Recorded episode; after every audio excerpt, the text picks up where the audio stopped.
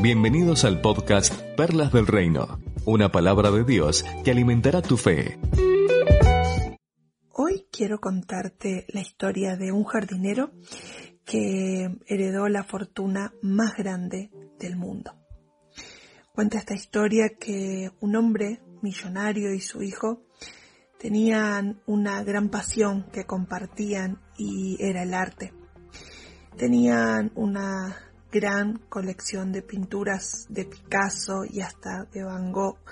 Y si había algo que disfrutaba era cuando se sentaban y admiraban sus obras. Pero las circunstancias hicieron que el hijo fuera a la guerra y murió en batalla mientras rescataba a otro soldado. Cuando este hombre, el padre, recibió la noticia, obviamente sufrió profundamente la muerte de su único hijo.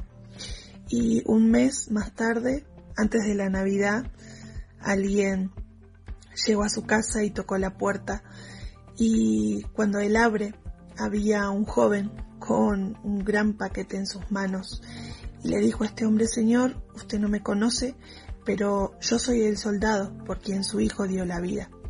Yo me encontraba herido y él se acercó con la intención de salvarme cuando de pronto una bala atravesó su pecho, muriendo instantáneamente. Él hablaba muy a menudo de usted y de su amor por el, por el arte, le contaba, y extendiendo sus manos le entregó el paquete que llevaba. Yo sé que esto no es mucho, no soy un gran artista, pero creo que a su hijo le hubiera gustado que usted recibiera esto.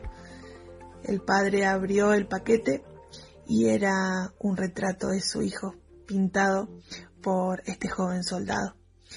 Él contempló con profunda admiración la manera en que el soldado había captado y plasmado la personalidad de su hijo en la pintura.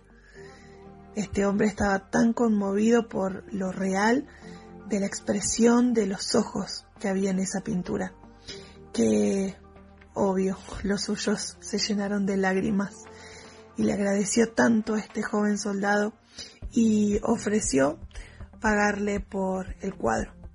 No, señor, yo nunca podría cobrarle con todo lo que su hijo hizo por mí, acéptelo como mi regalo. Y el padre lo colgó sobre la pared y cada vez que los visitantes llegaban a su casa, le mostraba el retrato de su hijo porque era lo único que le había quedado antes que esa famosa colección que antes exhibían. Y al pasar unos pocos años, el hombre murió y se anunció una subasta con todas las pinturas, las obras de arte que, que tenía y muchas personas importantes acudieron con muchas expectativas porque sabían que era una gran colección y ahí sobre la plataforma estaba el retrato de su hijo que había muerto. El, el subastador golpeó su martillo para dar inicio y dijo, bueno, empezaremos los remates con este retrato. Este es el hijo del dueño de la colección. ¿Cuánto ofrecen por este retrato? Un gran silencio. Entonces, una voz dijo, queremos ver las pinturas más famosas, olvídense de esa. Sin embargo, el subastador insistió. ¿Cuánto ofrecen por esta pintura? ¿Cien? ¿Doscientos? Alguien gritó alterado. No vinimos por esa pintura, venimos por los Van Gogh, venimos por los cuadros de Picasso. Vamos a las ofertas de verdad. Pero aún así, el subastador continuó con su labor. El hijo. ¿Quién se lleva al hijo?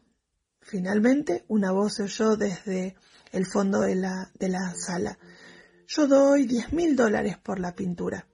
Era el viejo jardinero de la familia que ofrecía lo único que podía ofrecer. Tenía diez dólares. ¿Quién da veinte? gritó el subastador. La multitud estaba inquieta. No querían la pintura del hijo. Querían las que representaban una valiosa inversión para sus propias colecciones. El subastador golpeó por fin el martillo a la una, a las dos, vendida por 10 dólares. Ahora ya podemos comenzar con la colección, gritó uno.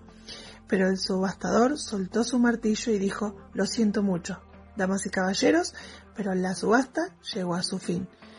Pero ¿cómo puede ser? Empezaron a gritar todos. Está lo más interesante ahí detrás. Lo siento, dijo. Cuando me llamaron para conducir esta subasta, estaba estipulado en el testamento del dueño y yo no tenía permitido revelar esto hasta este momento, que solamente la pintura del hijo sería subastada. Aquel que la comprara heredaría absolutamente todas las posesiones de este hombre, incluyendo las famosas pinturas. El hombre que compró el hijo se quedó con todo. Tremenda historia. Y nosotros también podemos saber que si tomamos la decisión, como lo hizo este jardinero, de quedarnos con Jesús, aquel hijo que fue enviado a morir por cada uno de nosotros, con él vamos a tener toda la colección de bendiciones que Dios tiene preparadas para cada uno de nosotros. Van a ser tuyas, son mías y nadie, absolutamente nadie nos podrá quitar jamás lo que Dios nos ha entregado. Por eso, la palabra de Dios dice en Mateo, en el capítulo 6, en el versículo 33, primero hay que buscar el reino de Dios y su justicia y todas las demás cosas van a venir por añadidura. En este día te abrazo, te bendigo y deseo de todo corazón que disfrutes de las bendiciones de Dios, que disfrutes del Hijo.